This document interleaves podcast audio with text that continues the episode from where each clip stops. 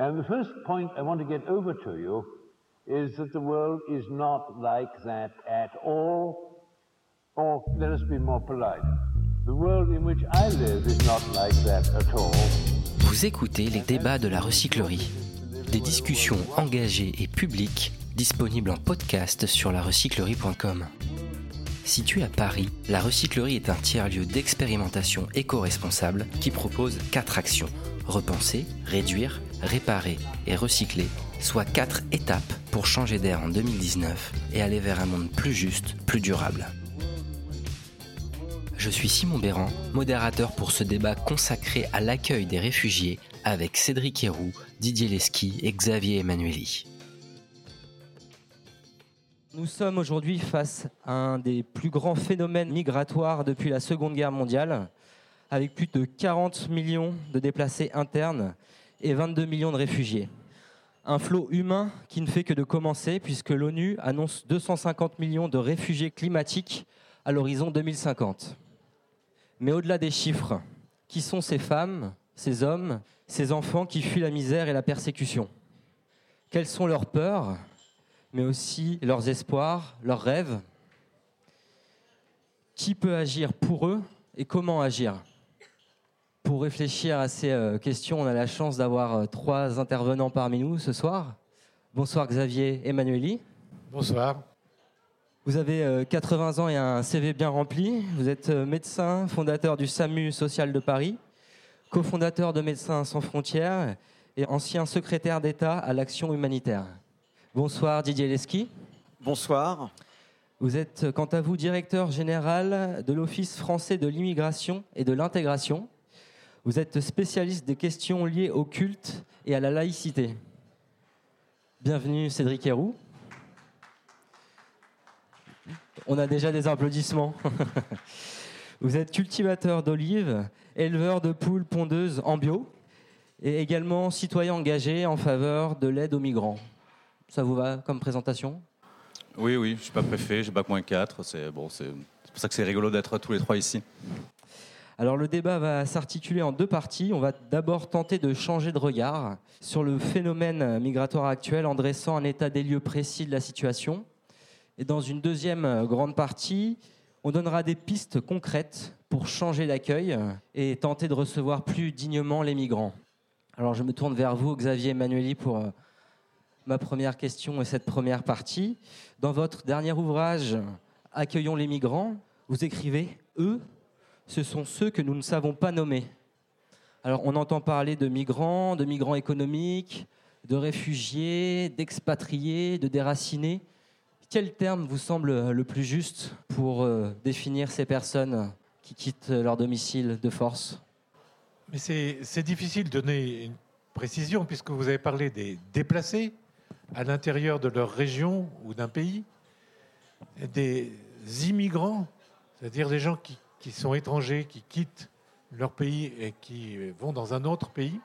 D'ailleurs, il suffit d'être absent, selon l'ONU, un an à l'extérieur de son pays pour être un immigrant. Alors vous voyez que les définitions sont dures à, trouver. Enfin, le, mot qui est employé, qui est migrant, est un mot péjoratif. Et moi, je parlerai d'exilés, euh, d'immigrants, de déplacés, tout ce que vous voulez, mais migrants, c'est déjà euh, jeter l'opprobre sur des gens qui sont obligés de quitter leur territoire, leur région, leur village, pas forcément leur pays. Toujours dans votre dernier livre, Accueillons les migrants, j'ai euh, relevé un passage frappant. Ils sont notre mauvaise conscience, ils sont notre peur et notre rejet. Ils sont l'incarnation du chaos du monde, ils sont les regards que nous fuyons. Ils sont nos semblables à qui nous refusons cette similitude. Comment peut-on, selon vous, être encore à ce degré de distance envers euh, les êtres humains au XXIe siècle? C'est un phénomène commun, vous savez. Je me suis beaucoup occupé avec le SAMU social de ce qu'on a appelé les exclus. Là aussi, on ne savait pas mettre de mots qui sont les exclus. Euh, est-ce que c'est exclu parce qu'ils ont des problèmes psychiatriques? Est-ce que c'est exclu parce qu'ils sont vieux? Est-ce que c'est exclu parce qu'ils sont étrangers ou des clochards ou que sais-je? Donc, si vous voulez qu'un mot aussi général comme ça ne peut entraîner que la peur et le rejet. Regardez euh, comment l'Europe se, se barricade. Moi, j'appelle ça, dans mon livre, et je vous le donne pour ce que ça vaut, j'appelle ça la mentalité Maginot.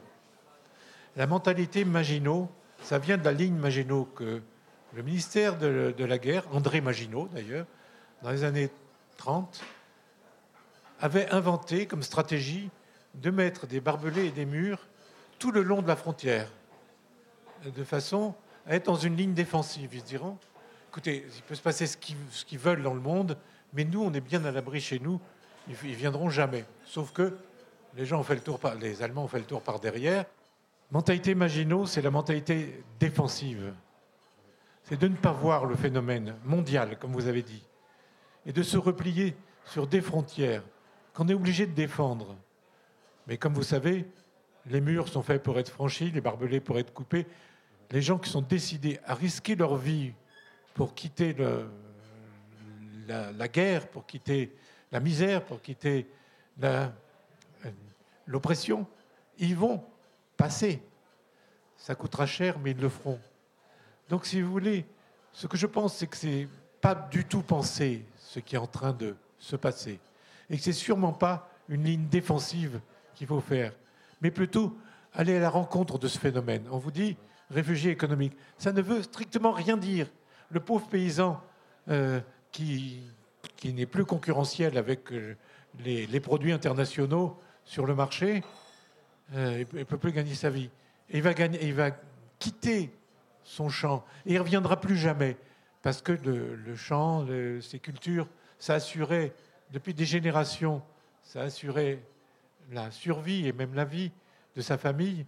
Mais quand il est obligé de partir, il ne reviendra plus. C'est ça, un réfugié économique, c'est se moquer du monde, d'avoir et surtout de mettre encore l'opprobre en disant ah oui, mais toi tu viens pour une question de pognon. Mais non, on vient pour une question de survie surtout. Et ne parlons plus de réfugiés économiques. C'est des réfugiés de guerre, c'est des réfugiés climatiques, pas encore d'ailleurs, des réfugiés météorologiques, je dirais. Euh, c'est toutes sortes de, de, réfugiés, mais sûrement pas économiques. Donc faisons attention aux mots, mais on aura l'occasion, j'espère, d'en débattre. Comment faire? Eh bien, quel est le système d'accueil? Qu'est-ce qui va se passer après l'accueil? Comment on fait pour le retour Parce que tout le monde n'a pas vocation à venir en Europe. Et puis il faut se rappeler que la grande, grande, grande migration, c'est de sud au sud. C'est pour ça que l'intangibilité des frontières qu'on a fait en, je crois que c'est en 1984, les frontières d'Afrique ne peuvent pas être bougées, mais elles bougeront. Vous voyez les frontières d'Afrique qui sont taillées au cordeau d'après le congrès de Berlin de 83-85. Mais elles vont bouger parce que les gens vont d'un pays dans l'autre. Ils vont fuir, mais dans le pays voisin. Comme on fuit les Syriens en Cisjordanie, au Liban, en Turquie. Donc, ne nous trompons pas dans le paysage. De quoi s'agit-il? Et c'est de ça qu'il faut discuter. Et donc, c'est quoi la, conséquence concrète de ces murs que l'on dresse de plus en plus? Je vais vous dire, la conséquence, c'est M. Salvini et c'est semblable, c'est M. Orban et c'est semblable. C'est de faire une Europe frileuse, repliée sur elle-même, n'acceptant pas les autres en disant ça va nous ruiner, ça va nous changer. Ou alors, c'est les racines, comme dirait Orban, Orban c'est les racines chrétiennes de l'Europe, on ne va pas accueillir les, musulmans. Hein.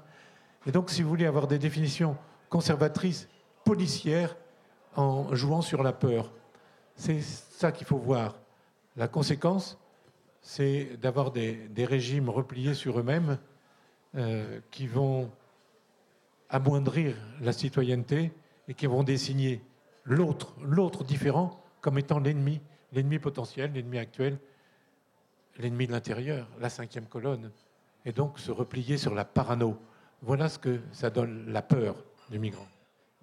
Didier Lesky, est-ce que vous suivez les, propos de Xavier Emmanueli relatifs à ces peurs qui sont de plus en plus présentes finalement Bien sûr, euh, je, suis euh, Xavier sur la question de la peur et je crois que pour bien comprendre ce qui se passe, il faut effectivement être assez précis sur le phénomène et sur les mots.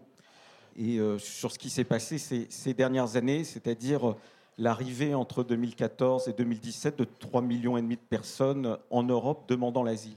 Je crois qu'il ne faut pas oublier deux choses, c'est qu'il y a la demande d'asile et il y a la migration régulière très ancienne dont notre pays est, un exemple. Et il faut essayer de ne pas mélanger les deux, même si on peut avoir à la fin des problèmes d'intégration, de prise en charge qui peuvent concerner les deux types de migration. Mais il faut avoir cela en tête parce que cette migration régulière, elle a eu des effets sur l'ensemble des pays européens, qui est l'élargissement de leur diversité. Le continent européen est un continent dont la caractéristique, c'est l'élargissement des diversités, alors que sur d'autres zones du monde, et en particulier les zones de départ, ce qu'on voit, c'est un rétrécissement des diversités, et parfois de manière très violente. Et on le voit sur la structure démographique des pays.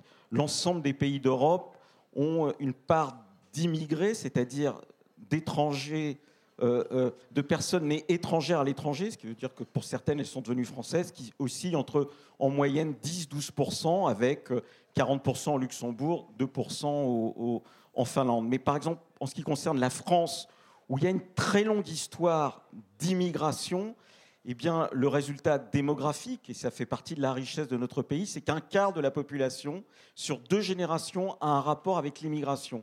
C'est un chiffre qui est comparable à celui des États-Unis. Nous, on est à 24%. Les États-Unis, qui sont le pays de l'immigration, c'est 26%.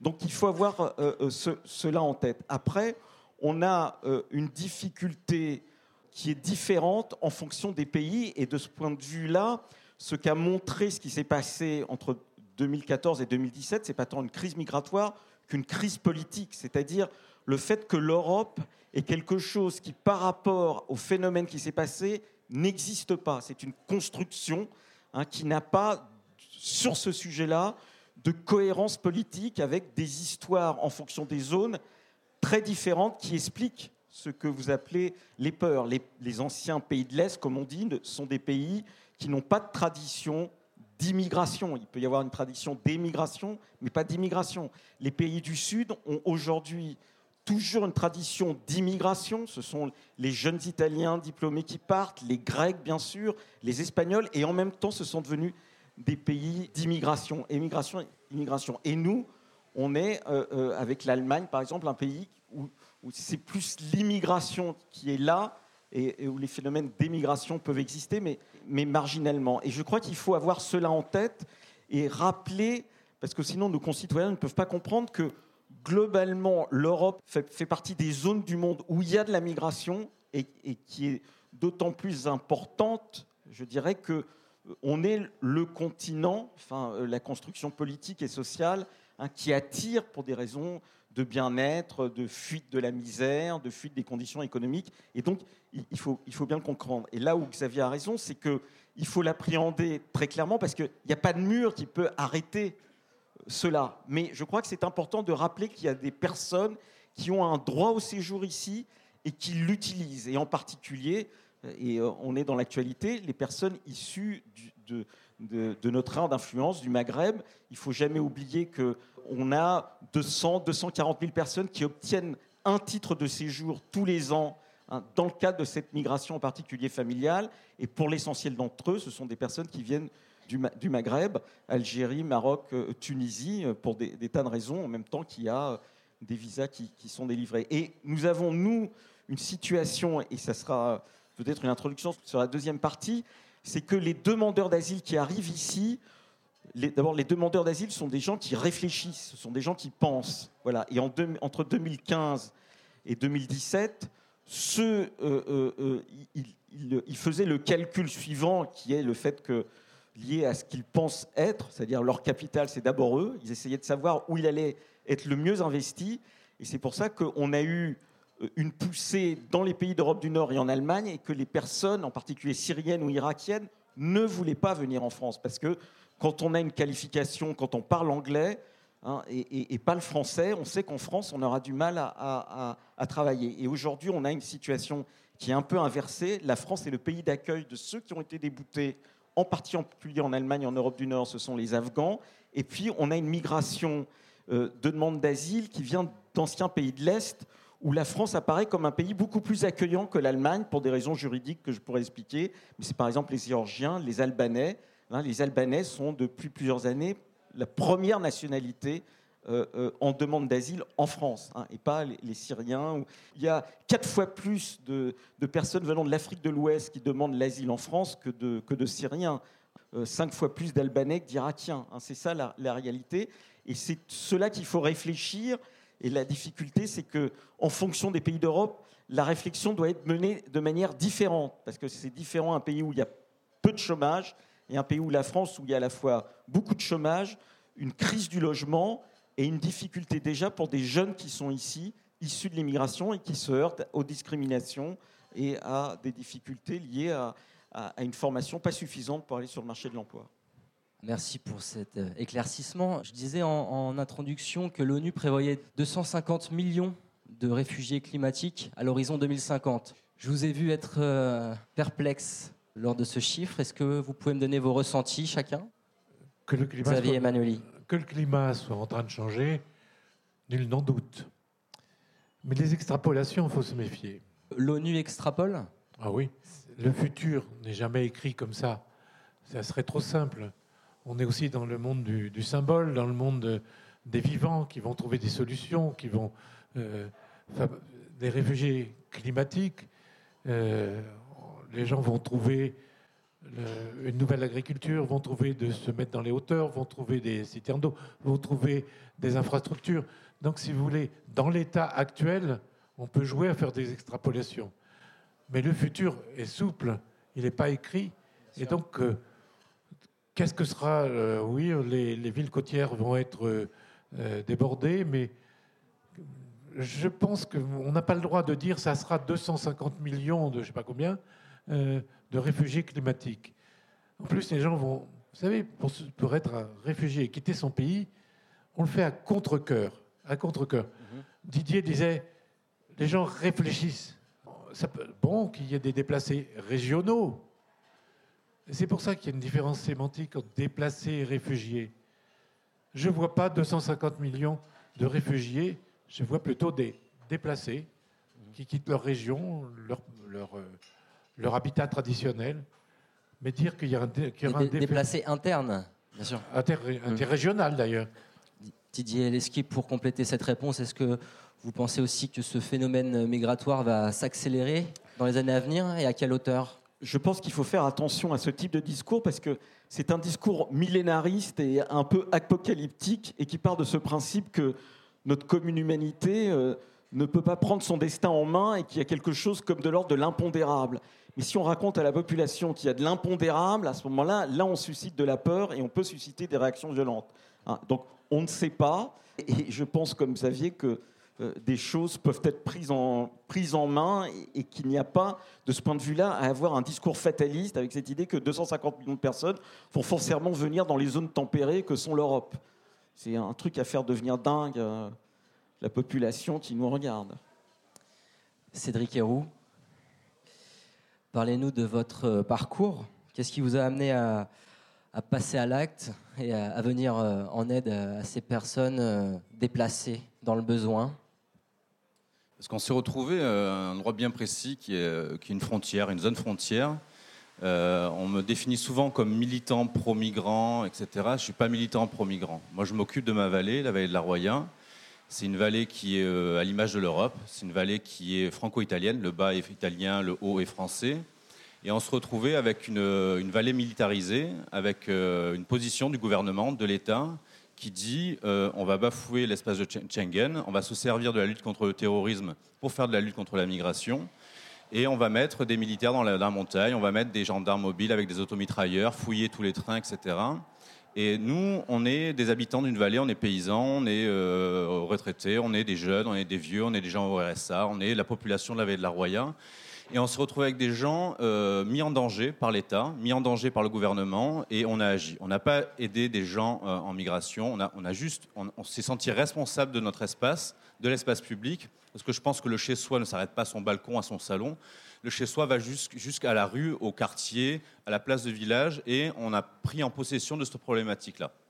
par respect en fait de l'intégrité de notre vallée. Parce que pour garder l'intégrité de notre vallée, il fallait garder l'intégrité des personnes qui étaient sur notre vallée. Donc du coup, c'est des personnes acte en migration. politique. C'est un acte Ouais, politique. c'est un acte politique avant d'être un acte humanitaire. On ne fait pas d'humanitaire. On, on donne à manger un peu à n'importe qui qui viendrait à côté de chez nous ou devant chez nous. Et, euh, et du coup, on a réagi. On s'est retrouvé. donc moi, en- avant 2016, j'étais LOFI. Je savais même pas ce que c'était. euh, vous savez, j'ai- j'étais pas du tout dans dans, ce combat-là. Et on s'est retrouvé avec des gens rejetés, rejetés euh, et euh, surtout exonérés de leurs droits, des personnes qui, voulaient faire une demande d'asile, qui ont été rejetées illégalement en Italie. On a fait condamner monsieur le préfet des Alpes-Maritimes plusieurs fois pour l'entrave à la demande d'asile. On l'a fait condamner aussi pour avoir remis des, enfants, donc des mineurs isolés, euh, en Italie en toute illégalité. D'ailleurs, il y a une enquête qui est menée euh, euh, contre la, police des arrêts des frontières, hein, gérée par le préfet. Et du coup, on a dû devenir militant parce qu'il y avait cette question qui, était là. Donc, on a dû connaître leurs droits, le droit de ces personnes en migration, connaître le devoir de l'État, du gouvernement, et du coup, on s'est battu contre l'État gouvernement pour qu'il respecte la loi. Parce que souvent, on, essaie de chercher des nouvelles manières de faire, etc. Alors qu'il suffirait, d'appliquer en fait le droit pour éviter que ça soit le bordel. Parce que la vallée de la Roya, c'est un gros bordel. Il y a euh, un demi-millier de, gendarmes, de policiers pour une vallée de 5000 habitants. Et clairement, ça crée un trouble à l'ordre public. Ce n'est pas les, personnes en migration qui créent le trouble à l'ordre public, c'est la présence de la police, c'est la présence de- des actes préfect- euh, pré- préfectorales. Et euh, c'est vrai que là, on s'est retrouvé à gérer les personnes qui étaient en migration, donc ce qu'on appelle des migrants. Donc un migrant, c'est une personne qui va d'un point A à un point B. Une fois qu'elle arrive au point B, on ne peut plus la définir comme migrant. Et euh, après, il y a les personnes qui ont voulu rester, donc on ne peut plus les qualifier de personnes migrantes, en migration. C'est des personnes qui sont exilées ou en demande de papier, etc. Et on a dû euh, ben, euh, pallier aux carences de l'OFI pour l'hébergement. Donc on héberge des gens depuis un an et demi qui ne sont pas hébergés, on héberge des, des familles qui ne sont pas hébergées, on va récupérer les gens à la rue qui ne sont pas hébergés, et on fait un peu le tampon de tout ça. Et ce qui ne plaît pas au, gouvernement, à la justice et à l'État, c'est le fait qu'on dénonce, qu'on dit, ben, il y a un moyen, il y a un bug quelque part, ça marche pas. Et moi, ce que je reproche à ce système en fait, de gestion du flux migratoire, c'est qu'on on- on considère les personnes comme migrantes, en fait. Et on fait des cases. Euh, moi, j'ai un petit frère qui est handicapé. On l'a mis dans la case handicapé et on le met dans des structures d'accueil pour handicapés. Et après, on va prendre ma grand-mère qui est décédée, elle était vieille, et on l'a mis dans des structures d'accueil pour vieux, etc. Et à un moment, notre société, je pense que c'est une société de, diversité et qu'on ne doit pas réfléchir en, spécialisant l'accueil. C'est qu'à un moment, on parle, quand on parle d'intégration et qu'on met des personnes réfugiées dans des CADA par, centaines et qu'on les stocke là entre réfugiés, comment voulez-vous qu'elles s'intègrent si elles ne sont pas incluses dans une société? Et nous, on, s'est retrouvés face à tout ça. Où qu'on aide une personne, ben, on doit identifier Ah non, mais tu aides pas une personne. Moi, c'est- ça a été l'attaque de la justice à mon égard, en fait. hein. J'ai fait 10 gardes à vue, j'ai 4 procès en cours parce que j'aide des personnes dites en situation irrégulière ou venues d'Afrique, des Noirs. Voilà, clairement. Et, face à la justice, de faire comprendre que moi, j'ai pas aidé des personnes en situation irrégulière, j'ai pas aidé des personnes en demande d'asile ou en migration. Moi, j'ai des, des individus, des individus, des individus, pardon, euh, avec des histoires singulières. Et là, l'État, euh, le, gouvernement et la justice ne comprennent pas. Et en fait, il y a une espèce de, forme de, racisme d'État qui euh, sectorise, qui, euh, et je crois que tout l'échec est là-dedans. Moi, quand je vois des jeunes qui sont à la maison, qui vont à l'OFI, à l'OFI, il n'y a aucun traducteur, ils arrivent là, la dernière fois, on a accompagné un gars, on était là juste en tant que témoin, regardez, et la, personne donc, parle à ce gars-là pendant une demi-heure, et en français, il ne parle pas français, et tu as compris Ah non, pas compris. Et- et- c'est super compliqué. Moi, j'ai mis deux ans à connaître un peu euh, tout le, système administratif, juridique pour accompagner ces personnes. Et on se rend compte que c'est- quand même très compliqué. On appelle ça des personnes sans papier. Vous voyez les dossiers qu'ils ont, ils ne sont pas sans papier, ils en ont beaucoup plus que moi. quoi, hein. Euh, c'est assez. Et voilà, c'est qu'il y, a- quand même un, un système qui veut bien faire pour faire de l'inclusion et qui, par son système, exclut les gens. Quoi. Et au-delà de ce système que vous jugez euh, insuffisant, parlez-nous des histoires singulières que vous avez commencé à évoquer. Qu'est-ce que vous avez vécu en tant qu'humain euh, à accueillir autant de personnes chez vous? Qui étaient ces personnes? Qu'est-ce qu'elles vous ont apporté aussi, ces personnes? Bah, bon, mon- pas- bouffer pas mal de tomates et d'huile d'olive quand même, mais euh, non, Ouais. à part ça, ça va.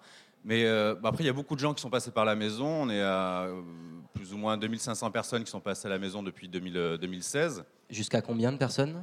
Au maximum, on arrive à 250 personnes.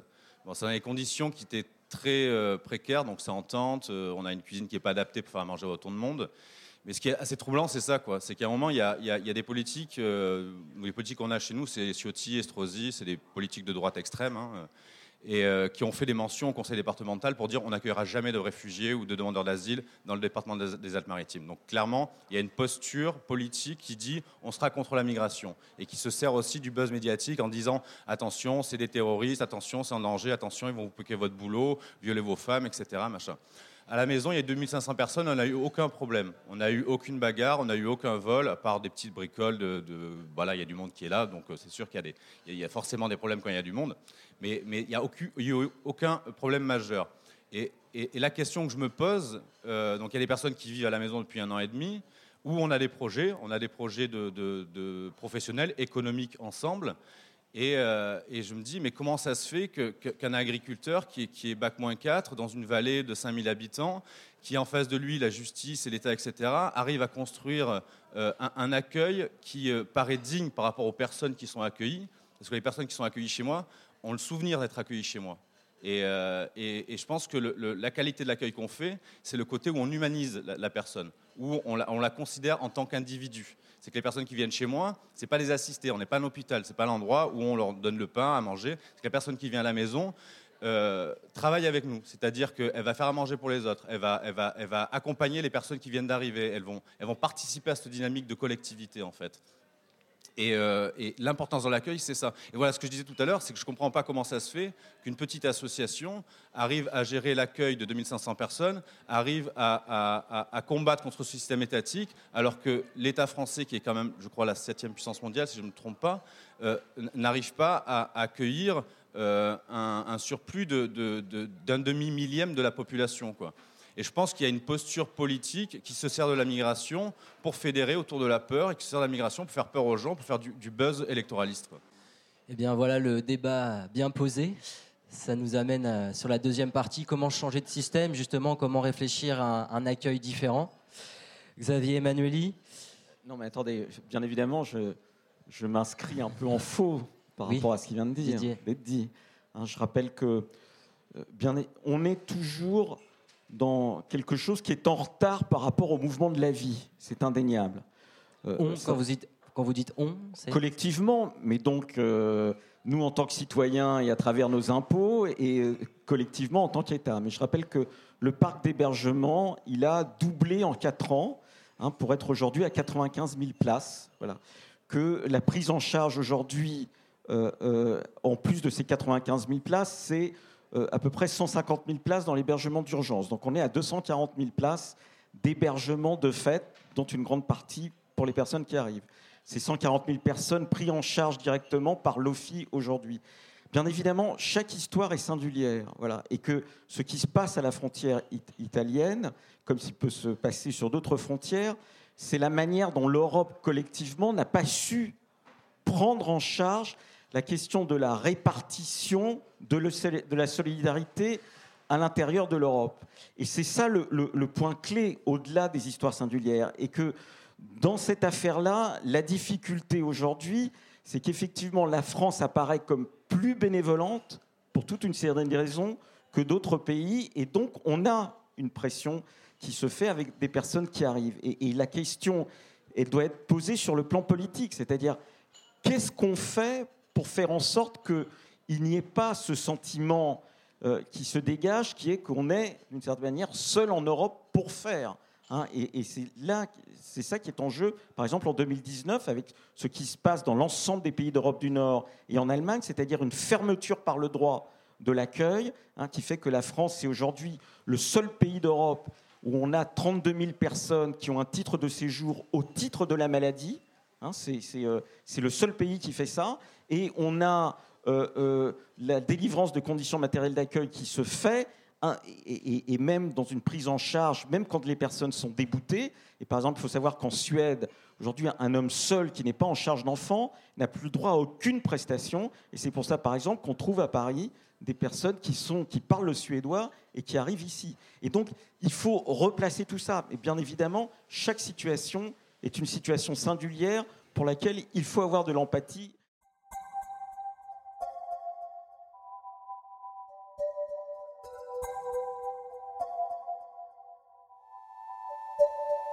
Le phénomène migratoire actuel nous amène à aller à la rencontre des réfugiés. Mais comment individualiser l'accueil de ces personnes déracinées? On va entrer les deux pieds dans la deuxième partie. Du coup, comment on peut aller plus loin et, et changer l'accueil avec encore plus euh, de fraternité, comme euh, le dit notre devise nationale? J'ai quelque chose à ajouter, je peux? Xavier Emmanueli, je vous en prie. Je vous en parle en tant que, médecin. Euh, je suis un médecin de l'urgence, je suis un anesthésiste réanimateur de formation. Et donc, euh, il n'y a pas de discrimination. Moi, je suis un réanimateur, il y aurait Pol Pot euh, qui se fait renverser par une voiture dans le ruisseau. Je ne me pose aucune question. Je réanime. Ça serait Adolf Hitler, je réanime. Après qu'il ait des comptes à rendre avec la société, c'est un autre problème. Et donc, moi, en tant que, que médecin, je ne regarde pas ni qui tu es, ni quelle, couleur tu as. Voilà, c'est nécessaire. Et donc, on a toujours un regard divergent entre protéger l'individu et protéger le groupe. Et des fois, c'est, ça va ensemble, mais des fois, c'est contradictoire. Je prends l'exemple des vaccinations. Les gens discutent des vaccinations, on a le droit qu'il y ait un débat scientifique autour de ça. Puis il y a des gens qui disent non, moi je refuse de faire vacciner mon enfant. Mais c'est un acte anti-citoyenneté, parce que le, vaccin n'est pas pour protéger forcément l'individu, il est pour protéger le groupe. Et d'abord pour protéger l'ensemble. La tuberculose a été vaincue comme ça. Regardez la rougeole qui arrive comme ça. C'est parce qu'il y a des, des gens qui n'ont pas voulu faire vacciner.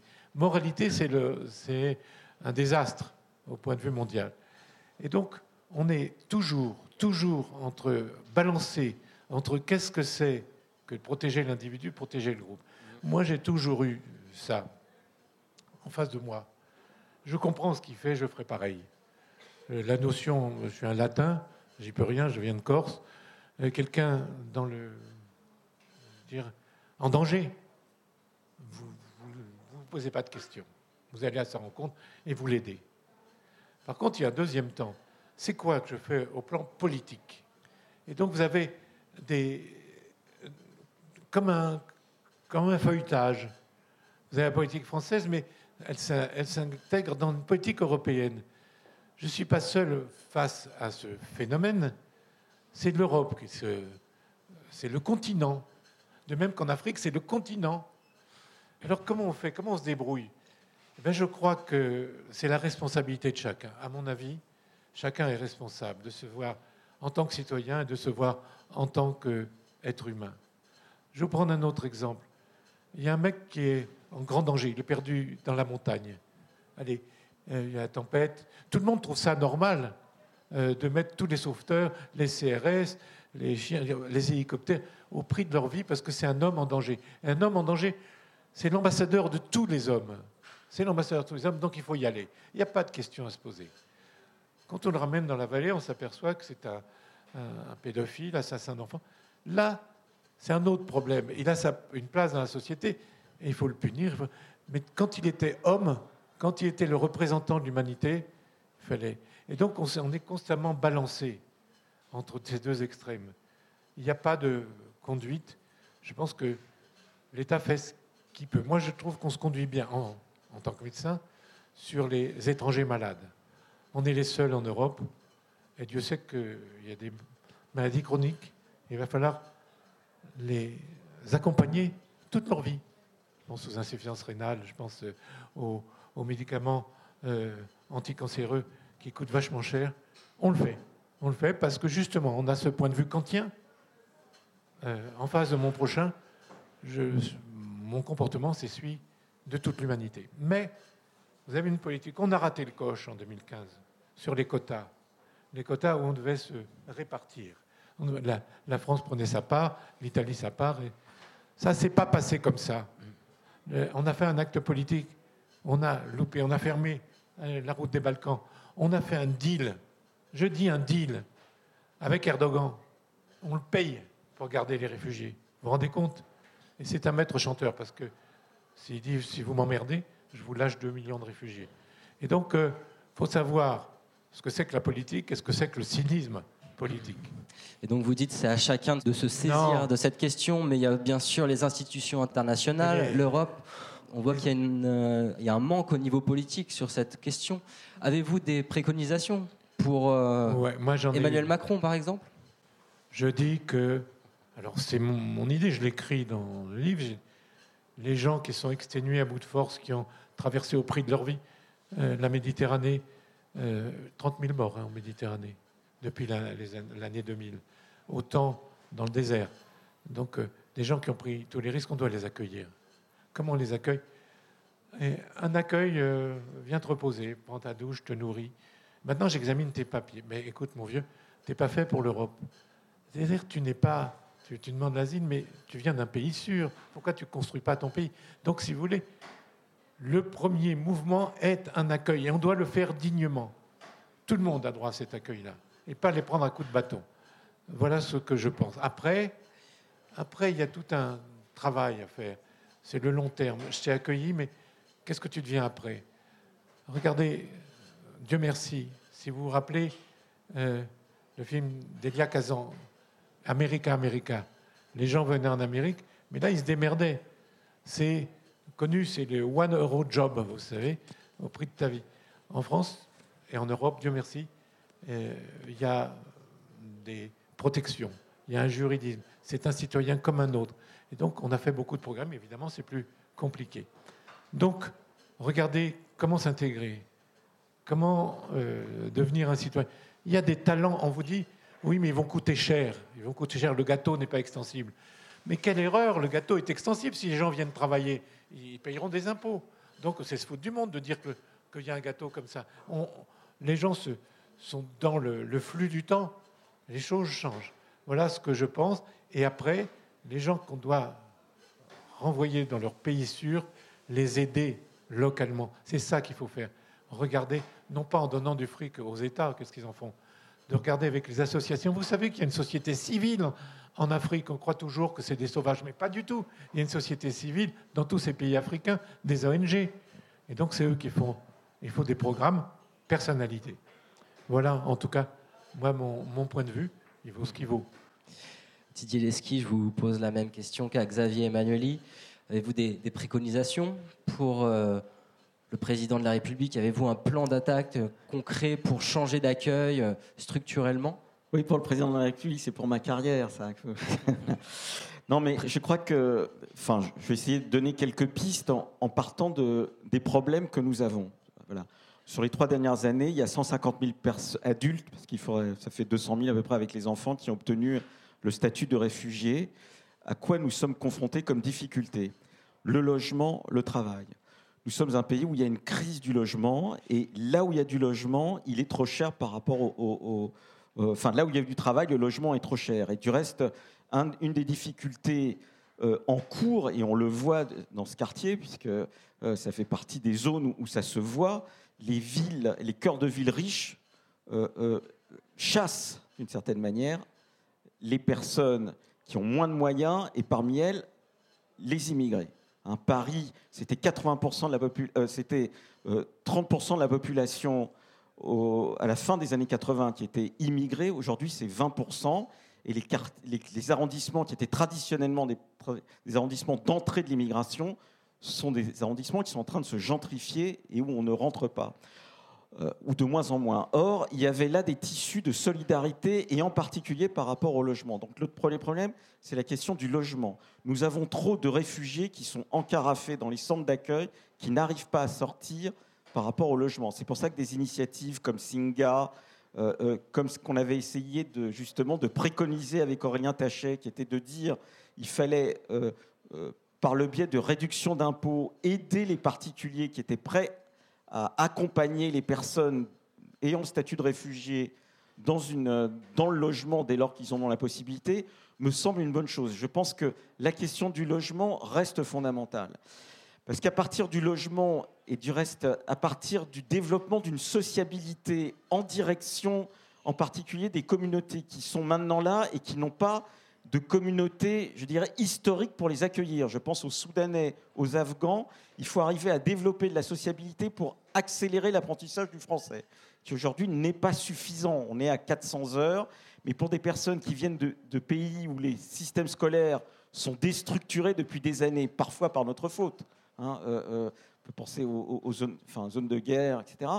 Et qui ne maîtrisent pas leur, langue maternelle, il faut un accompagnement renforcé en termes de socialisation pour arriver à ce qu'elles apprennent le français. Parce que, et dernière chose, on a un problème d'employabilité d'une partie de ceux et qui est importante de ceux à qui on accorde le statut de réfugié. Pourquoi? Parce qu'on est dans une dynamique économique depuis des années qui est celle de la désindustrialisation de notre pays et la disparition des métiers peu qualifiés hein, ou pas qualifiés.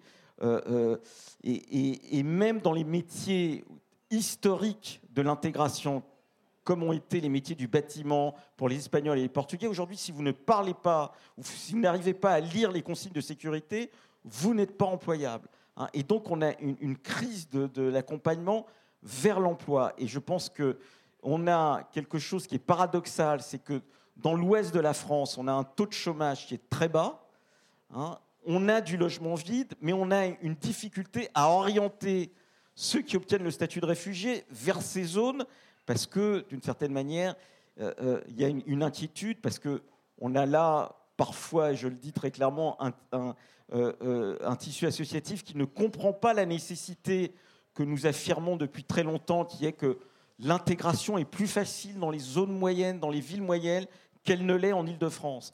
Plus on accumule de gens en Seine-Saint-Denis, moins on les intègre et plus on accumule des difficultés. Et donc voilà la, dernière préconisation, qui est celle d'une sorte d'orientation un peu directive de ceux qui obtiennent le statut de réfugié pour les aider dans un parcours qui, à mon avis, sera plus facile que celui qu'ils auront dans les, dans les banlieues des, euh, des, métropoles, hein, ces banlieues euh, où, la métropole riche est de plus en plus fermée et où la banlieue est, de plus en plus l'entassement de, la misère. Je crois que c'est l'exemple qu'on peut tirer de l'expérience allemande. Les Allemands ont un système directif hein, euh, pour ceux qui obtiennent le statut de réfugié qui les ont aidés à, dans le parcours d'intégration des personnes. Hein. Je pense que c'est ça qu'il faut faire. Et là, la préconisation, elle est là. Ça suppose un certain consensus collectif par rapport à cela. Et justement, sur l'aspect collectif, Xavier Emmanuel, euh, oui. après, je on dire, c'est le micro un, un pays pour le moins décentralisé, si tu veux. Euh, donc c'est plus facile de discuter dans, avec des Landes qu'un pays aussi, bien qu'on soit un pays décentralisé, soi-disant, mais euh, c'est pas du tout le même point de vue euh, qu'un pays où tu as des régions autonomes. On en, a fait la on en a fait la démonstration avec l'évacuation de la langue de Calais. Je rappelle que quand on a évacué la langue de Calais, il y avait près de 10 000 personnes. La droite a expliqué, l'extrême droite a expliqué qu'on allait faire des mini-Calais partout à travers la France et que ça allait être un sujet d'explosion sociale. On a fait exactement la démonstration inverse parce que là, à ce moment-là, on a eu la volonté d'accompagner les personnes là où on les orientait. Et aujourd'hui, plus personne ne parle des gens qui étaient à Calais et, ils sont parvenus à Calais. Et il y a un parcours, d'intégration qui s'est fait et qui a été particulièrement rapide dans les villes dans les petites villes et dans, dans, les villes moyennes.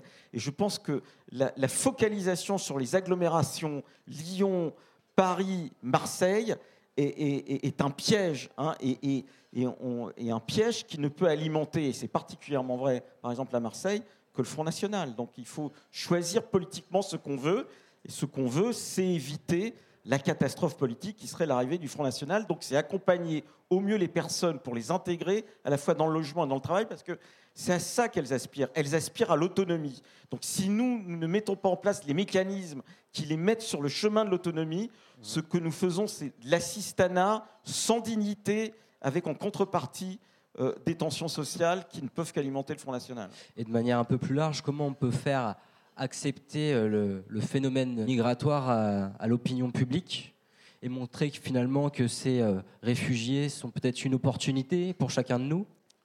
D'abord, ce qu'il faut dire quand même, c'est que globalement, l'opinion publique se comporte bien mieux qu'une partie de sa classe politique.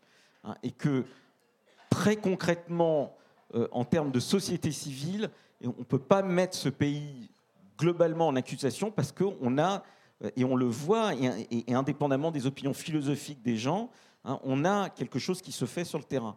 Voilà. Après, ce qu'il faut faire, je crois, c'est une incitation plus grande à une meilleure répartition de l'élan de solidarité à travers le pays. Ça, ça se fait, mais je crois qu'on ne le fait pas suffisamment encore. Cédric Aou, je vous vois vraiment bien dans l'habit de président.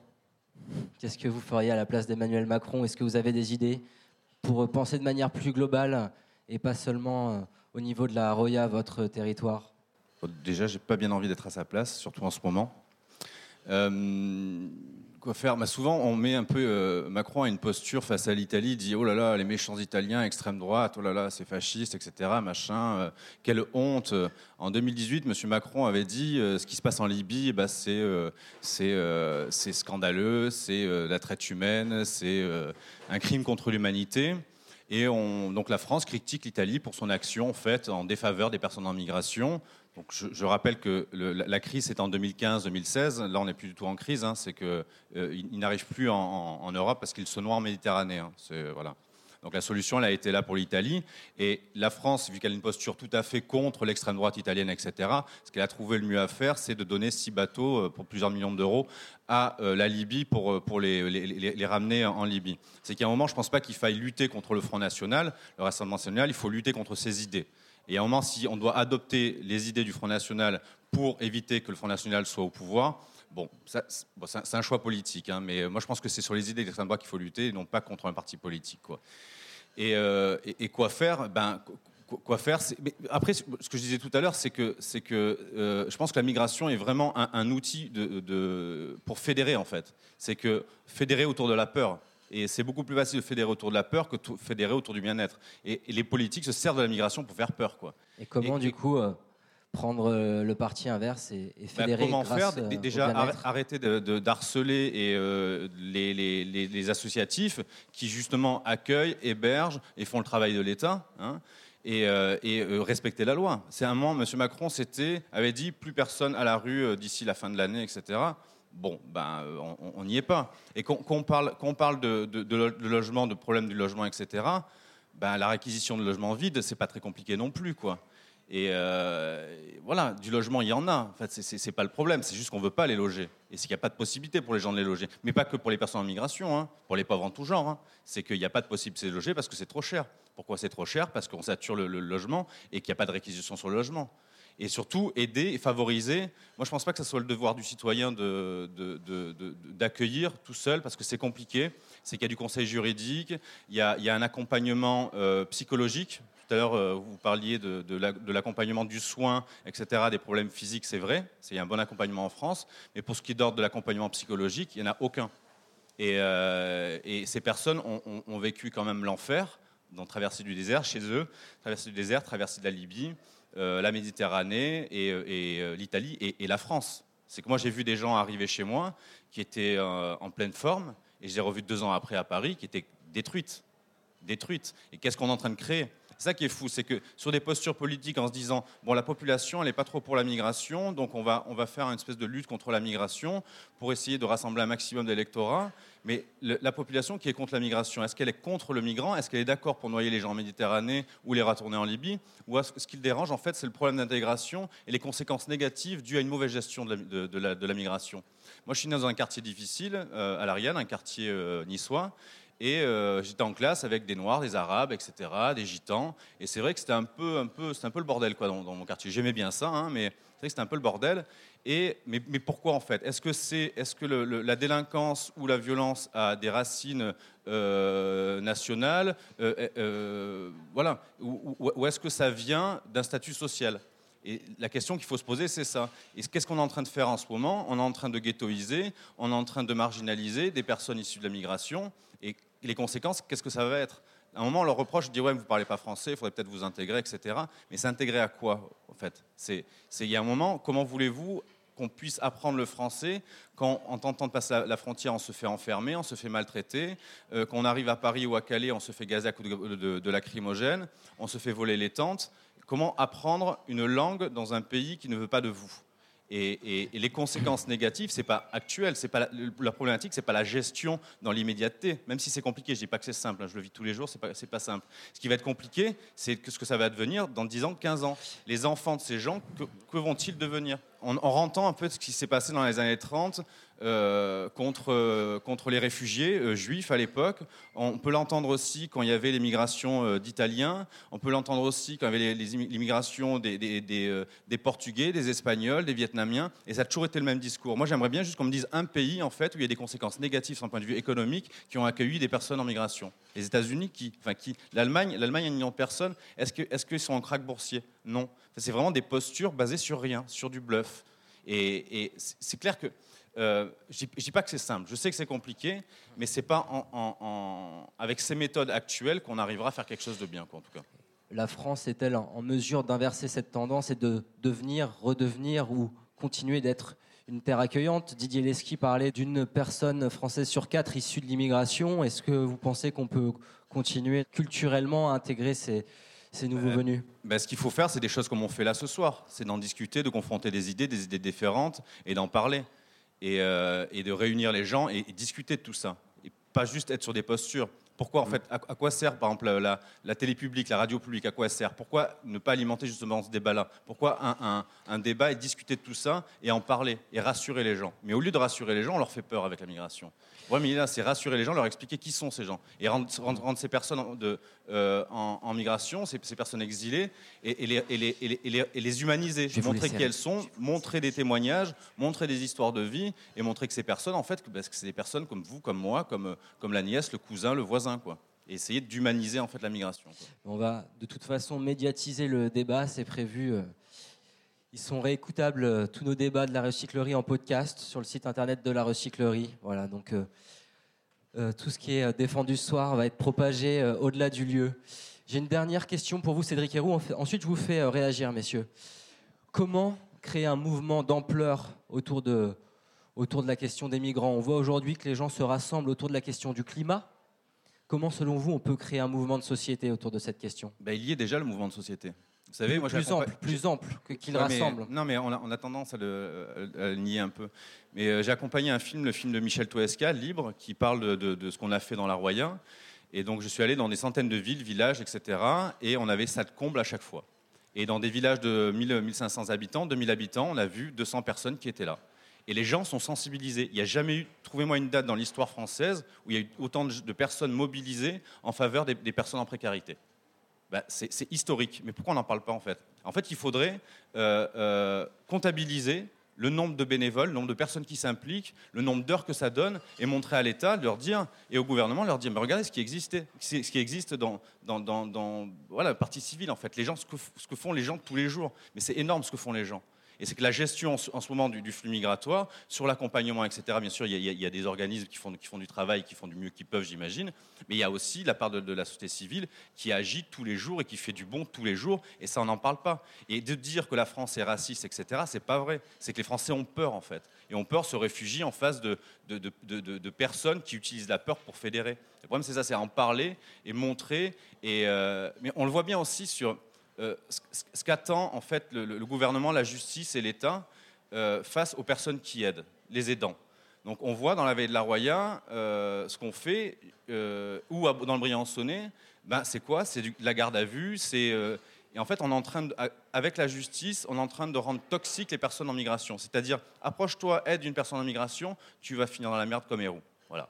Et le message porté, c'est ça. Mais c'est grave. C'est grave de faire ça. Et, euh, on, le, on, le, voit ce qui se passe en Méditerranée. Avec l'Aquarius, qu'est-ce qu'elle fait? L'Aquarius, elle, prend des gens qui sont en train de se noyer, elle les met sur un bateau. Quoi. Mais il n'y a, a, rien de plus sensé pour un marin que de sauver des gens.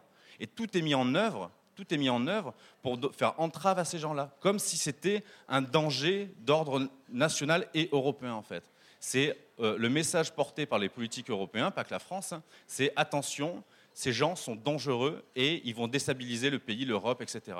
Mais sur quelle base en fait? Moi j'aimerais bien qu'on me sorte les bases et qu'on me dise, qu'on m'explique vraiment sur quelle base.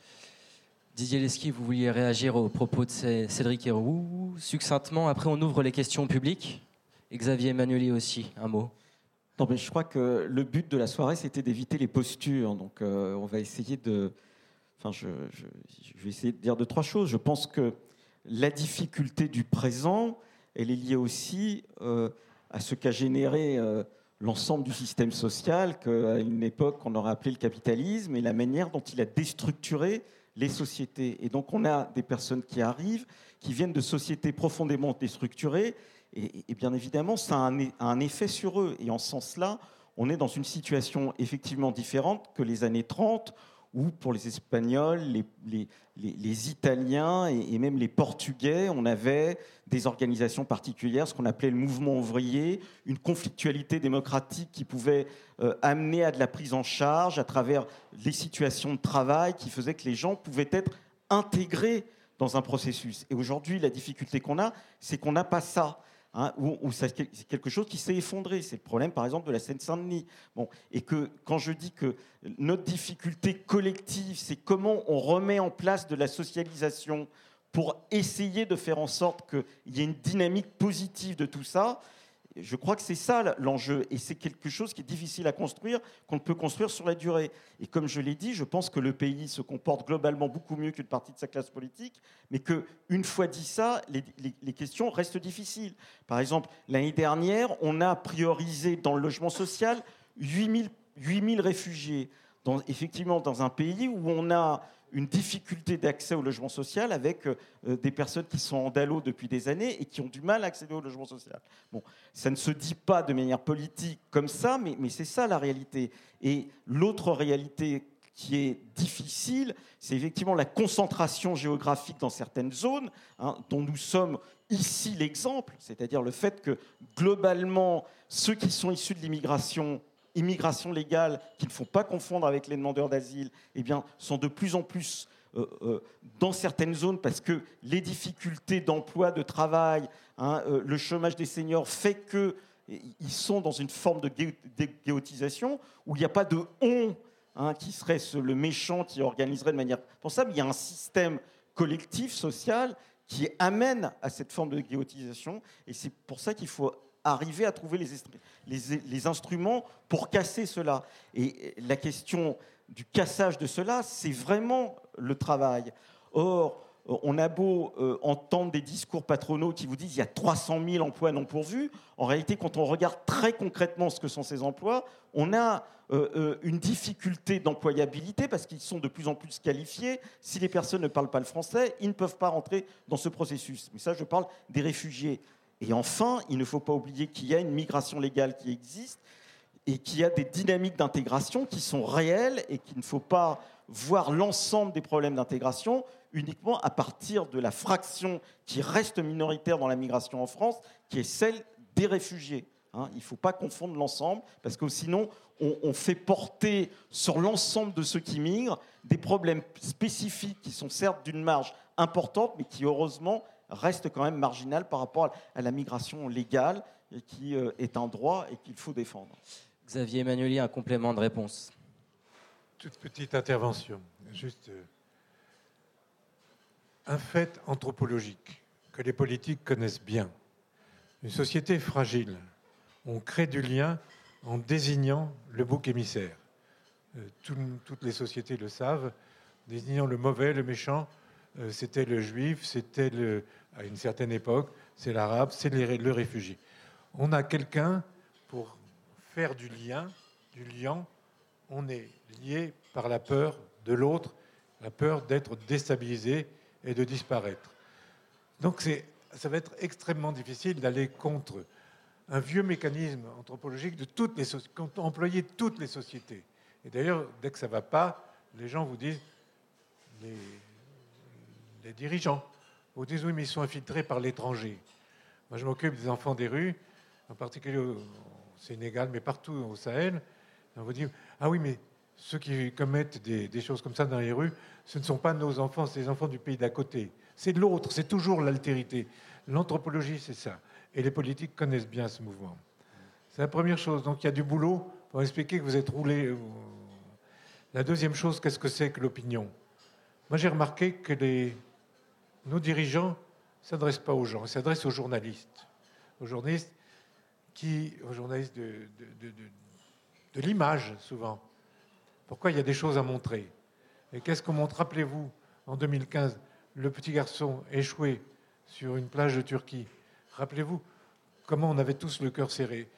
Peut-être qu'à ce moment-là, on aurait pu faire quelque chose. Premièrement, on, démontre l'autre, l'autre comme mauvais pour faire du lien de société. C'est ce qui se passe partout. Troisièmement, en effet, l'Europe est criminogène. Pourquoi? Elle ne se fait pas, elle ne se fera pas parce que ces migrants empêchent de les faire, parce que chacun s'est replié sur soi. Et surtout, on donne le libre cours aux passeurs. Quand vous avez du pognon, vous pouvez partir du Nigeria jusqu'en Hollande avec un go fast. Donc, les passeurs auront toujours le dernier mot. Donc, bien sûr qu'il faut de la police, bien sûr. Mais c'est pour vous montrer que ce n'est pas aussi simple que ça, qu'il y a des mécanismes qui remontent à la nuit des temps. Et que, pour moi, pour moi, l'Europe a raté sa construction, justement parce qu'ils ont, chaque pays s'est démerdé. Regardez Dublin, euh, on renvoie les gens à l'endroit où ils, où ils sont euh, arrivés. Pas moi, c'est l'autre. C'est pour ça que les quotas ne sont pas faits. C'est pas moi, c'est l'autre. C'est pas, c'est pas. Va voir un peu chez mon voisin ce qui se passe. Et c'est comme ça qu'on est en train de rater le coche et qu'on est en train de, allez, de laisser fleurir des mafias, des, des passeurs. Je suis pessimiste et pourtant je, je suis de l'avis d'Éric, de Cédric, pardon.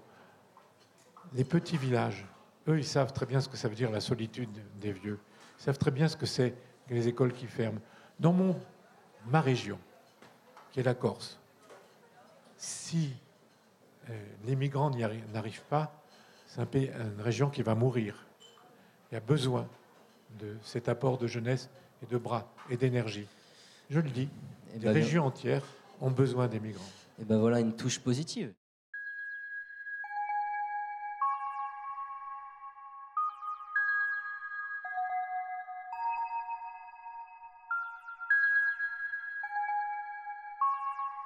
Le micro est désormais dans les mains du public de la recyclerie, largement engagé en faveur de l'accueil des réfugiés.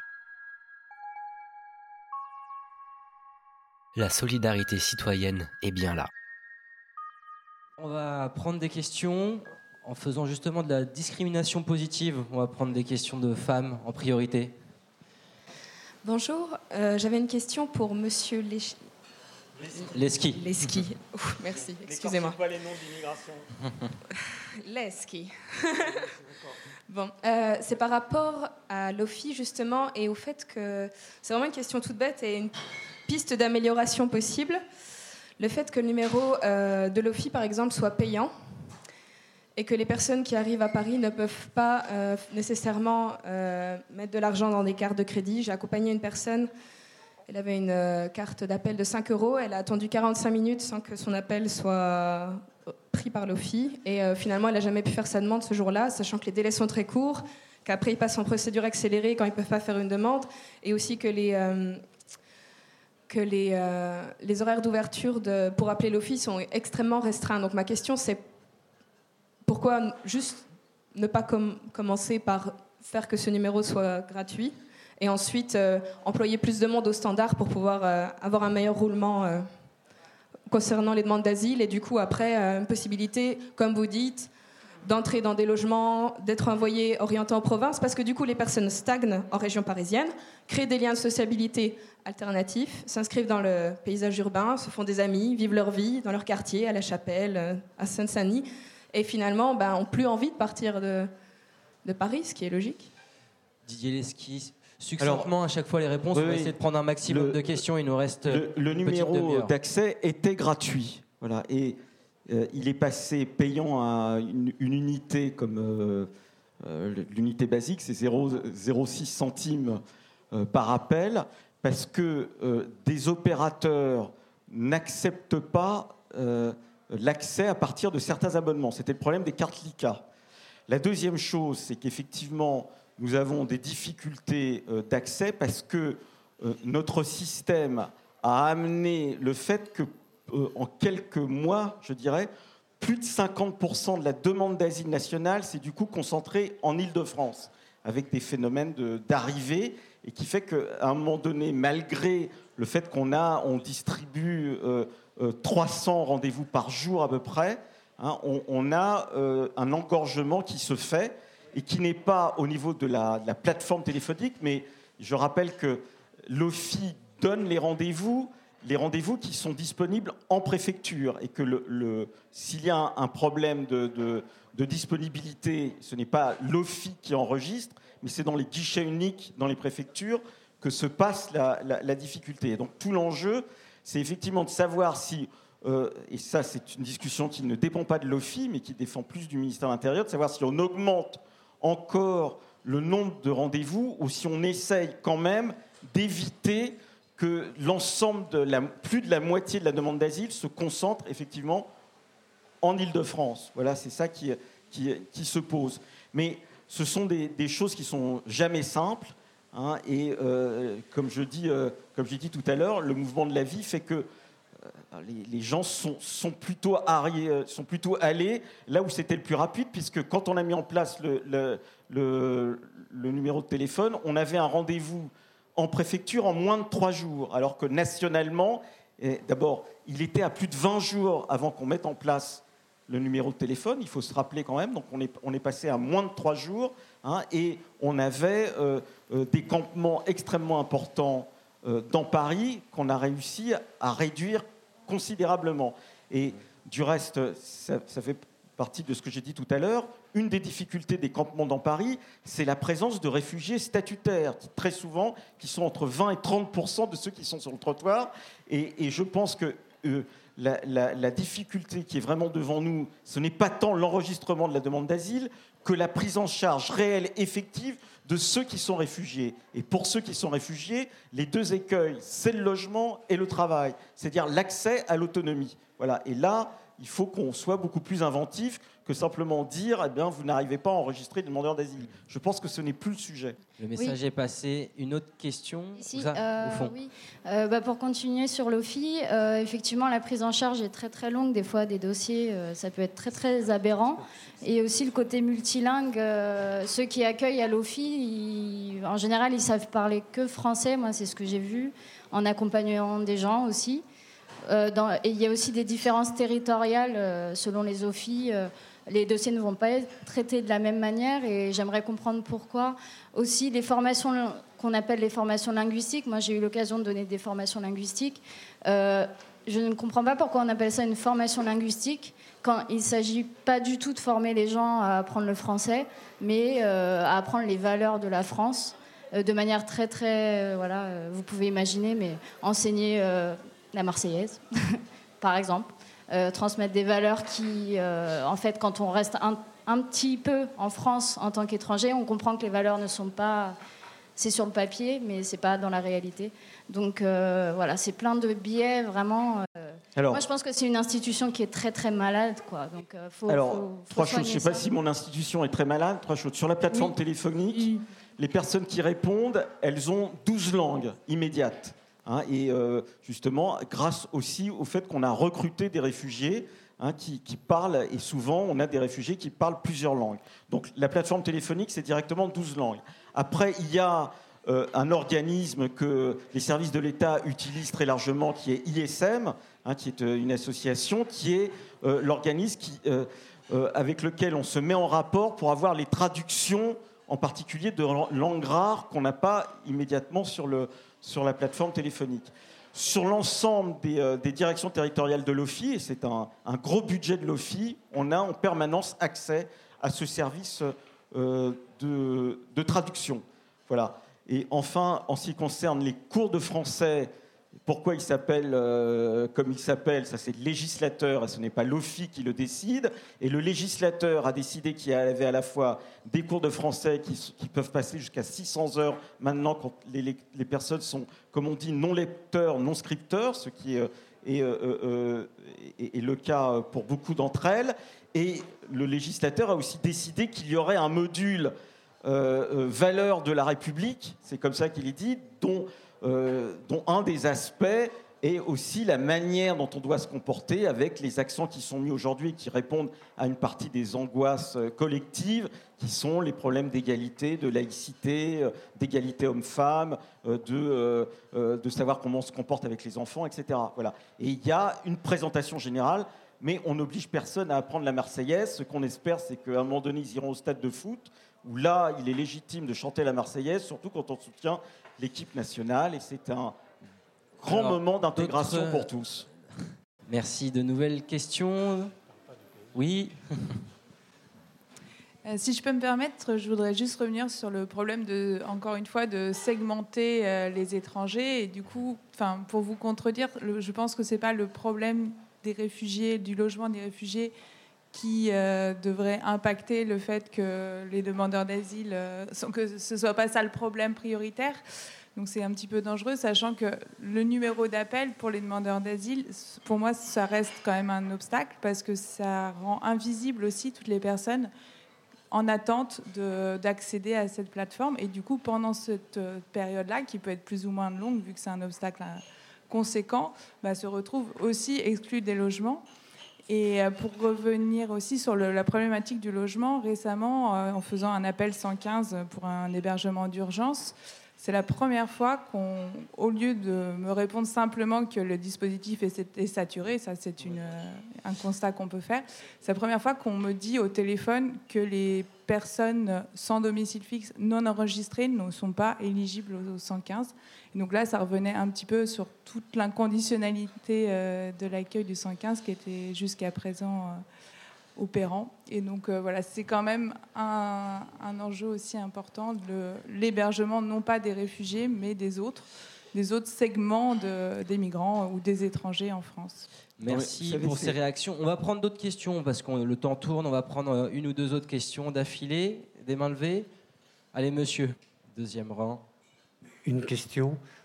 Personnellement, je suis totalement scandalisé par l'inaction de l'État français et de l'ensemble des États européens vis-à-vis de la crise des migrants.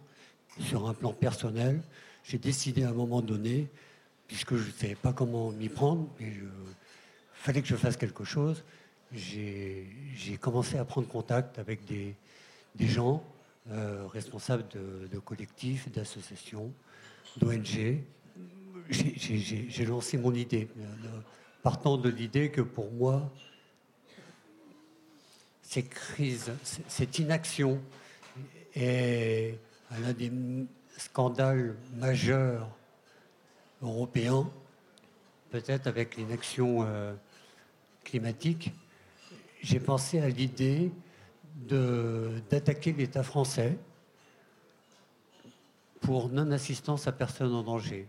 L'idée est lancée aussi ce soir. Donc, euh, de toute façon, après les débats, chacun peut se retrouver, continuer à converser autour d'un verre ou ici avec nos intervenants. Merci pour votre réaction. D'autres témoignages, questions? Et après, on prend Madame là-bas. Bonsoir. Et en fait, je rejoins Monsieur parce que finalement, effectivement, non assistance à personne en danger, quand je fais des maraudes la nuit, je suis effarée qu'en ce moment, on soit mis face à des mineurs, eux, des mineurs femmes, isolées, toutes seules dans la rue, je trouve ça totalement inacceptable. Alors, pour un homme, c'est aussi inacceptable, mais on sait qu'une femme est beaucoup plus vulnérable, surtout une mineure, et aussi parfois des femmes avec enfants, nourrissons, dans la rue. Donc là, on a dû les mettre dans des tentes, notamment pour de Clignancourt. Et moi, enfin, c'est un crève-cœur. Mettre des enfants, euh, des enfants en bas âge sous des tentes, dans la boue, enfin, sous le vent, sous la pluie, je, trouve ça inacceptable. Donc moi, je suis totalement d'accord avec cette idée de porter plainte pour euh, non-assistance à personne en danger. C'est exactement ça. Merci pour votre témoignage. On va prendre une question de madame là-bas ou un témoignage aussi. Oui, vous avez dépeint la France comme étant euh, le pays qui reçoit le plus de personnes en difficulté en Europe, alors qu'on sait très bien qu'à cause justement du processus de Dublin, ce sont la Grèce et l'Italie qui sont les premiers pays recevant des réfugiés, en particulier de Syrie, et d'Afghanistan et de tous les pays d'Afrique où il y a beaucoup de, départs.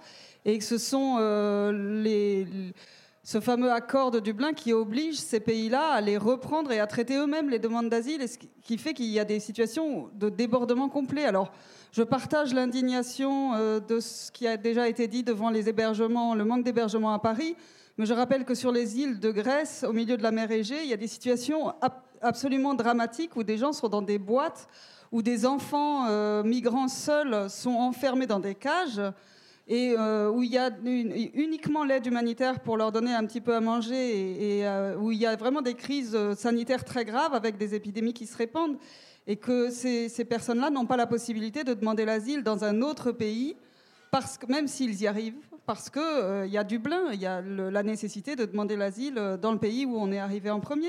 C'est d'une injustice flagrante vis-à-vis des pays du sud de l'Europe, qui sont naturellement, de par leur géographie, les premiers pays atteints par les migrants venant du sud.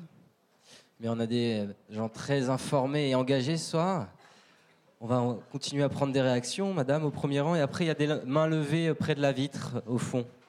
Allez-y. Moi, je voulais revenir sur euh, Calais. Vous avez dit qu'après le démantèlement du camp de Calais, les, les gens ne sont pas revenus à Calais. Mais quand on va à Calais et qu'on parle avec les gens là-bas, ils sont revenus après le démantèlement du camp. Et vous parliez du fait de loger les gens en province. Mais en province, on n'a pas gardé les, après le démantèlement de Calais, on les a amenés effectivement donc, euh, dans différents villages, mais ces gens n'ont jamais été gardés et ils sont bien revenus après Calais. Donc moi, je ne comprends pas votre position. Quand vous dites euh, à Calais, ils sont jamais revenus, ils sont au contraire là-bas dans des camps aujourd'hui qui sont informels et où il n'y a plus du tout. Euh, enfin, avant, il y avait une meilleure organisation dans le camp avant le démantèlement. Moi, je ne comprends pas votre position quand vous dites qu'ils ne sont pas revenus et que en province, il y avait de la place. Didier Leski sur ses réactions et en particulier sur la situation à Calais? Écoutez, la situation à Calais, il y a aujourd'hui peut-être 300 ou 400 personnes. On était monté à 10 000 personnes. globalement, les personnes qui sont aujourd'hui à Calais n'étaient pas dans la lande de Calais au moment du démantèlement. On a des personnes nouvelles avec des flux particuliers. Aujourd'hui, des personnes qui viennent d'Iran, des Kurdes iraniens, d'autres personnes. Mais on a fait la démonstration, je crois, que c'était possible d'arrêter globalement avec la lande de Calais de répartir la solidarité et que ça se passe plutôt bien. Je rappelle qu'un président de région, et non des moindres, eh, s'était opposé absolument à ce qu'on envoie des personnes de Calais dans sa région. C'était Laurent Vauquier. Donc globalement, ça s'est plutôt bien euh, passé et du reste, ça n'a pas été, au moment de l'élection présidentielle, un enjeu que de discuter de Calais et même euh, de l'immigration tel que le, débat euh, pouvait le laisser craindre. Donc je crois que c'est quand même une réussite. Ça ne veut pas dire que Calais ne soit pas un point de fixation. Je dirais que Calais est un point de fixation de passage en Angleterre depuis euh, des décennies, si ce n'est des siècles. Hein. Il y a toujours eu quelque chose qui est de l'ordre de passage parce que l'Angleterre est, de l'autre côté. Après, pourquoi les gens veulent aller en Angleterre Je pense que c'est lié aussi à ce qu'est le système social anglais, c'est-à-dire complètement dominé par le libéralisme, où il n'y a pas d'inspection du travail et où les modes de domination des gens et d'exploitation eh bien, euh, euh, euh, permettent et leur font croire qu'ils seront mieux qu'en France. Hein, c'est pour ça que tout l'enjeu aussi à Calais, c'était de dire aux personnes déposez l'asile en France, puisqu'elles refusaient en partie en partie de le faire. Donc je crois que c'était quand même une réussite. Hein, sur la question de, je crois, de, l'hébergement, c'est ça, ou de, euh, euh, et du logement, je pense que l'enjeu, euh, bien évidemment, on est toujours en deçà du besoin. Hein. mais c'est vrai pour l'hébergement d'urgence, même si je le rappelle, c'est un hébergement dont le, volume ne cesse d'augmenter d'année en année de manière très importante, hein, mais on est toujours en deçà du besoin. Mais je crois que ce qui est important, c'est d'essayer de réfléchir, en particulier pour ceux qui ont le statut de réfugiés, sur comment on les accompagne pour être mieux intégrés, alors que notre système économique et notre système social est aujourd'hui un frein à l'intégration de ceux à qui on a donné une protection. Donc c'est sur ça, je pense qu'il faut réfléchir, parce que si on n'arrive pas à faire la démonstration d'une bonne intégration pour ceux à qui on a donné le statut de réfugié, on aura au sein de la population des courants de plus en plus forts qui ne voudront pas accepter des nouvelles personnes alors qu'elles doivent être prises dans le cadre de en particulier de la protection. Et donc, c'est ça qu'il faut réfléchir ensemble. Alors, bien évidemment, on peut toujours dire que l'État n'en fait jamais assez. Et d'une certaine manière, il est important, hein, et c'est un fonctionnaire qui vous le dit, de toujours dire que l'État n'en fait jamais assez. Mais une fois dit ça, hein, il faut quand même qu'on réfléchisse collectivement aux problèmes tels qu'ils sont et comment on peut arriver à faire en sorte que l'ensemble de la population, y compris ceux qui aujourd'hui sont dubitatifs, Hein, comprennent que ce qu'on fait n'est pas complètement aberrant. Parce que je ne crois pas qu'il y ait une volonté comme ça systématique, ou sinon euh, on aurait affaire vraiment à des suicidaires, hein, de faire la démonstration qu'on ne veut absolument pas accueillir. C'est exactement l'inverse. Et en ce qui concerne ce que vous avez dit à la fois la santé et la, Grèce. En ce qui concerne la santé, oui, la France est le pays d'Europe, si ce n'est du monde, et Xavier pourra vous le confirmer, on est le seul pays à délivrer systématiquement un titre de séjour pour soins pour les personnes qui font la démonstration que le soin n'est pas accessible. Pas que le soin n'existe pas. Je rappelle qu'en Allemagne, on peut obtenir ce titre de séjour que si on fait la démonstration que la maladie s'est déclenchée sur le territoire allemand. hein. Et donc, c'est ce qui fait la bénévolence et ce qui fait aussi le fait que nous sommes le pays d'accueil de personnes qui sont effectivement malades et dont le système de santé est, est- est- est, euh, déficient, et en particulier euh, venant, euh, venant du Maghreb.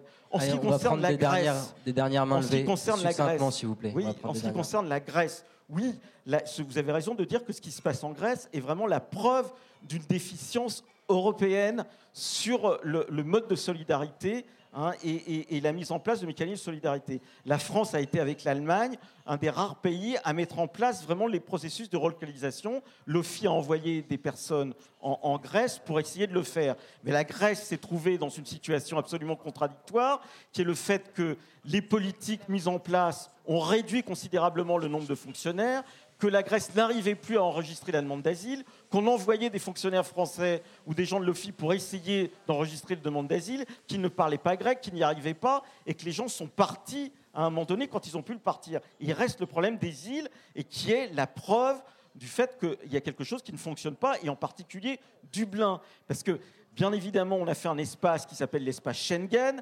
Des gens à l'époque ont expliqué qu'il y avait quelque chose qui se construisait qui était quand même pas très, pas très cohérent. Et je rappelle que dans cet espace Schengen, la procédure Dublin est une procédure qui effectivement montre ses limites, puisque euh, elle part du principe que la décision allemande, on ne la reconnaît pas en France. Donc on ne reconnaît pas ni la positive ni la négative. Et donc on a ce tournis et qui euh, est euh, un problème en particulier pour ces jeunes euh, hommes qui, qui tournent à travers l'Europe pour essayer de trouver un point de chute.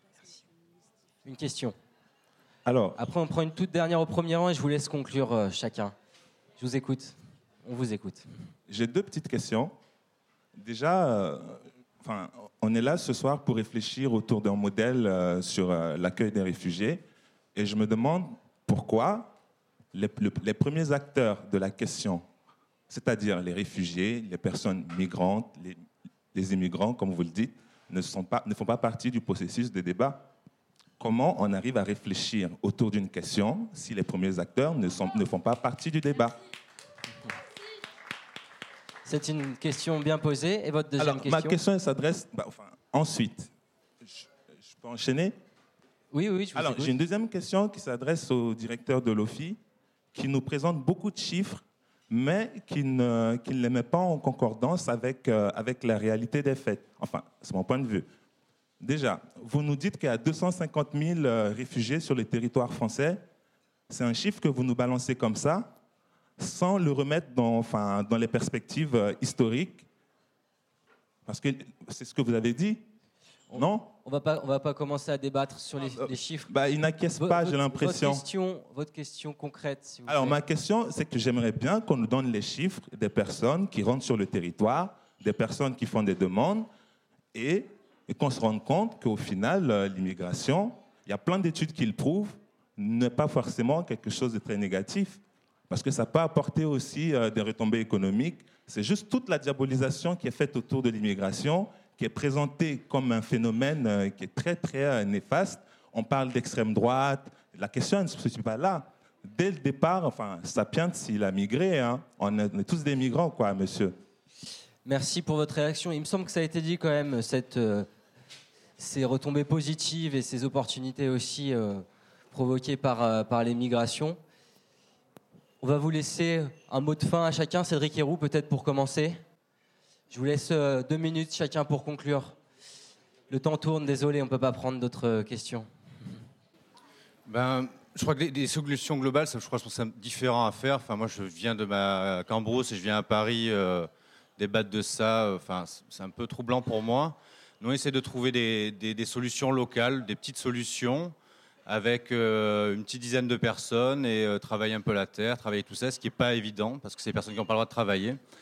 Et euh, on est un peu sur ce travail-là. Donc on se dit, on changer le monde on- ou changer l'accueil français, on n'y arrivera pas. Donc on a décidé avec mon association Défense la citoyenneté, bah, et les gars qui sont à la maison depuis longtemps, bah, de, de- proposer quelque chose, une alternative justement au système qui, qui facteur d'exclusion. Euh, et, euh, et de voilà, travailler l'agriculture, un système de restauration, de mélanger euh, associatif, enfin la vie culturelle de la vallée de la Roya avec ce qui se passe, essayer de, noyer, hein, noyer les gens dans, les gens de la vallée, puis qu'on ne fasse plus la différence entre le réfugié, le, le personne en précarité, euh, euh, l'aidant, le client, le machin. Et je crois que c'est ça, c'est fluidifier tout ça. Et c'est avec, je pense, des petites structures qu'on peut arriver à faire des choses belles. Et euh, parce qu'on a eu à la maison plus de 250 personnes d'un coup, c'est très compliqué à gérer et euh, où on arrive mieux à travailler. Et c'est euh, qu'on est euh, 10, 15, 20 euh, à la maison. Et voilà, je pense que le résultat sera dans des petites actions locales et surtout euh, essayer d'être exemplaire dans notre façon de faire. Et bien sûr, comme disait le monsieur tout à l'heure, le faire ensemble quoi, avec les personnes réfugiées qui sont les, les- personnes concernées.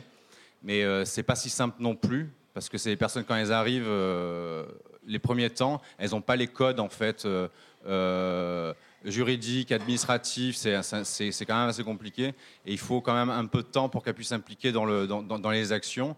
On voit les gens qui sont à la maison, elles ont mis euh, un an, un an et demi avant de, capter tout ça. Maintenant, elles, sont vraiment motrices de, de- de- des actions qu'on fait ensemble.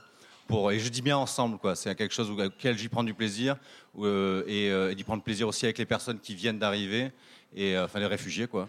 Et euh, voilà, de faire les choses ensemble, y prendre du plaisir, quoi. Et c'est pas forcément une charge. Et euh, voilà. Un grand merci, Cédric Héroux, d'être venu ce soir.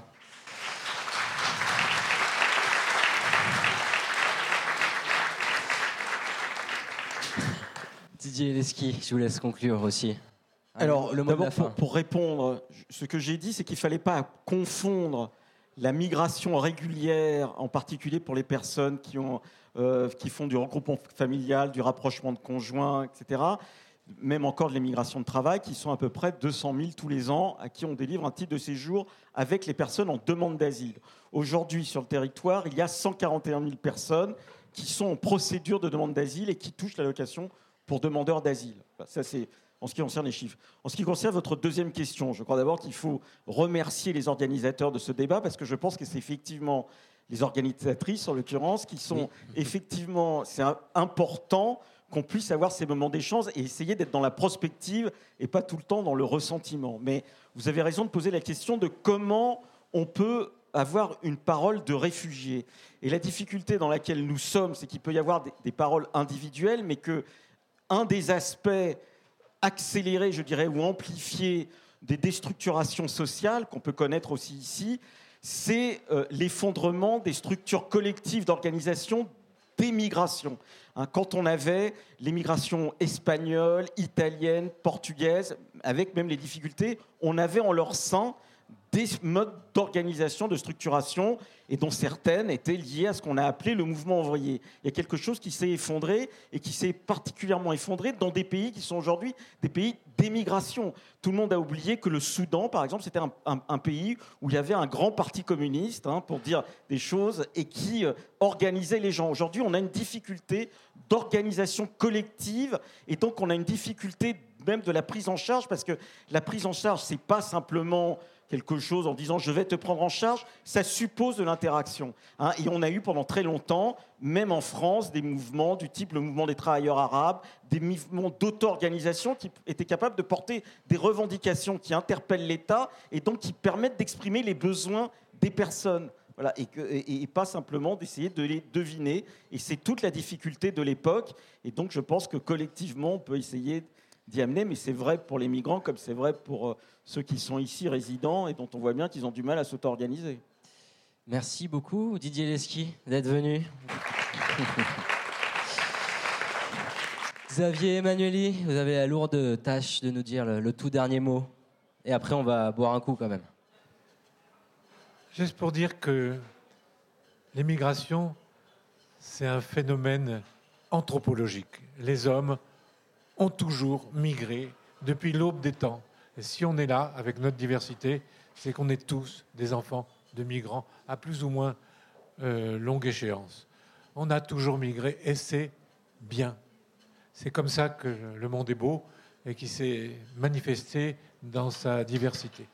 La deuxième chose, on rencontre souvent des gens qui sont encore sous l'emprise de cultures différentes. Quand je dis de cultures différentes, c'est-à-dire des, gens qui réfèrent à, des coutumes, à des représentations du monde, qui sont d'un monde traditionnel, d'un monde agricole précisément. Et quand ils sont dans les villes d'Europe, où il n'y a plus de coutumes, on ne sait plus nos références, nous c'est le débat idéologique, c'est les lois. Il y a des difficultés de comprendre qu'on passe d'un monde euh, coutumier à un monde, euh, si j'ose dire, euh, moderne et régi par les lois. Donc c'est normal qu'il y ait ces difficultés. Ce que je crois, c'est que faut, si on veut construire l'Europe, ça se passera au niveau du continent. Autrement, l'Europe sera un échec. L'Europe qui s'est fermée. La mentalité Maginot ne marche pas. Le deal qu'on a fait avec Erdogan, avec la Turquie, pour qu'il planque les réfugiés, c'est pas honnête, c'est d'un cynisme parfait. Vous avez raison. Quand vous, avez, vous allez à Lesbos, une île paradisiaque, et que vous voyez que c'est une prison infecte, infernale, et que on laisse ça sous nos yeux. Quand on tolère que les gens traversent la Méditerranée, bon, ben, il y en a qui coulent. 30 000 personnes, c'est le plus grand cimetière du monde. Si vous voulez, nos représentations passent aussi par le récit qu'on en fait. Et le récit, malheureusement, nos hommes politiques ne savent pas le faire. Ce récit enthousiasmant de l'histoire des peuples. Enfin, je voulais vous dire que, et pour finir, pour finir, je finis, c'est que les gens qui sont dans des communautés, je pense aux Maliens, je pense euh, aux, Vietnamiens, aux Chinois, qui se sont regroupés dans des communautés culturelles, linguistiques, ne font pas parler d'eux, et petit à petit, ils gagnent leur intégration.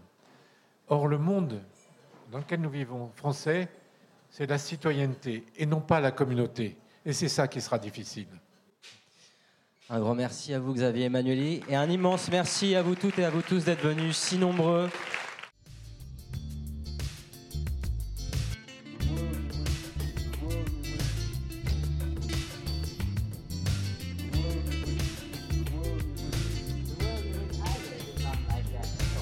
Merci d'avoir prêté une oreille attentive à cette discussion. Tous nos débats sont disponibles en podcast sur larecyclerie.com. Vous pouvez également suivre nos activités sur Facebook, Instagram ou encore mieux, venir échanger avec nous à la recyclerie au 83 boulevard Ornano à Paris, métro porte de Clignancourt.